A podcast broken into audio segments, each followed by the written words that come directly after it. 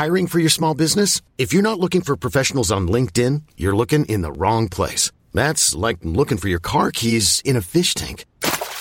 LinkedIn helps you hire professionals you can't find anywhere else, even those who aren't actively searching for a new job but might be open to the perfect role. In a given month, over 70% of LinkedIn users don't even visit other leading job sites. So start looking in the right place. With LinkedIn, you can hire professionals like a professional. Post your free job on linkedin.com slash achieve today.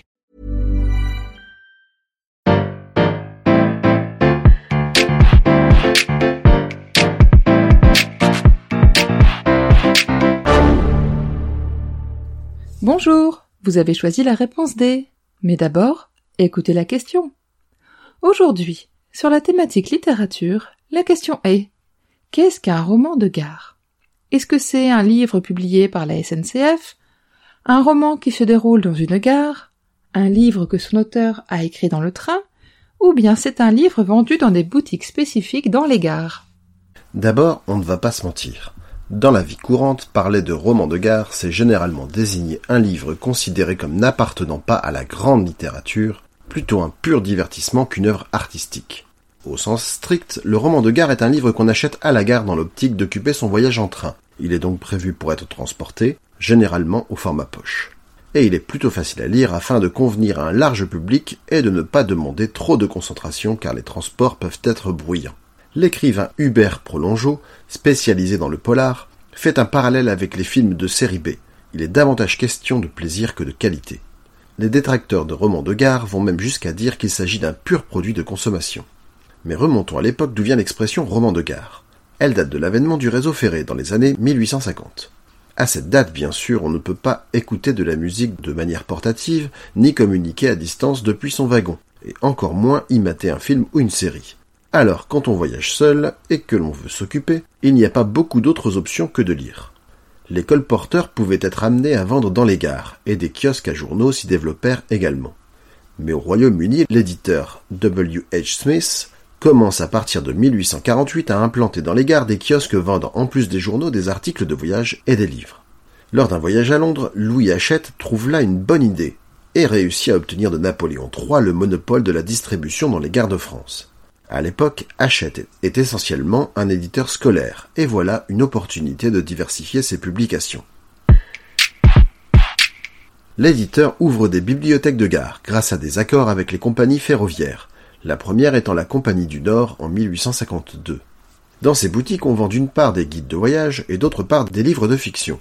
Au départ, il s'agit d'éditions abrégées d'œuvres classiques, mais rapidement sont créées des collections spécifiques, telles que la Bibliothèque des chemins de fer. Celle-ci compte un peu moins de 500 titres, vendus entre 50 cents et 3,5 francs. De format maniable, avec une couverture sobre dont la couleur indique le genre, cette collection fait les beaux jours de l'éditeur, qui doit toutefois accepter de vendre aussi les ouvrages des concurrents fâchés par le monopole.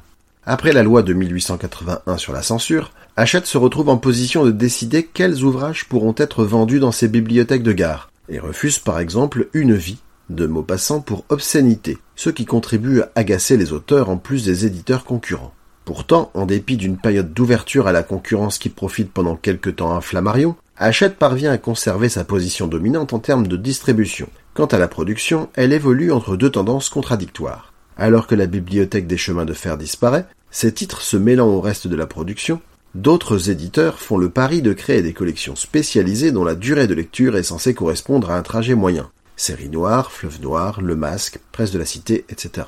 On constate qu'il s'agit souvent de romans noirs, car le roman de gare est souvent associé à ce qu'on appelle la littérature de genre. Policier, science-fiction, romance. Le jugement négatif envers le roman de gare, c'est donc aussi le mépris par le dogme culturel bourgeois des littératures de genre, souvent jugées moins nobles. Et pourtant, à mesure que les bibliothèques de gare deviennent les relais H en 1984 et enfin les boutiques relais en 2000, encore présentes aujourd'hui dans la plupart des gares, leur table se couvre non seulement de Page Turner et de best-sellers, mais aussi de lauréats des prix littéraires, de romans d'auteurs, autrices de la région, et des rayons variés émergent. Livres pratiques, jeunesse, entre autres. On constate même une volonté de revaloriser le genre, avec notamment la création en 2001 du prix Polar SNCF, qui constitue le premier prix des lecteurs en France en nombre de votants, environ 35 000 votes annuels. Il est suivi en 2011 du prix Relais, dont la liste des lauréats et lauréates révèle la diversité des romans plébiscités par les passagers des chemins de fer. On y trouve un seul polar d'Olivier Norek, mais également plusieurs grands noms de la littérature contemporaine tels que Jérôme Garcin ou Mélisse de Kerangal. De quoi mettre du plomb dans l'aile à la connotation péjorative de l'expression. Bravo, c'était la bonne réponse. Pour aller plus loin sur le sujet, retrouvez les sources en description. La réponse D est un podcast du label Podcut. Vous pouvez nous soutenir via Patreon ou échanger directement avec les membres du label sur Discord. Retrouvez toutes les informations dans les détails de l'épisode. À lundi pour une nouvelle question sur la thématique art graphique.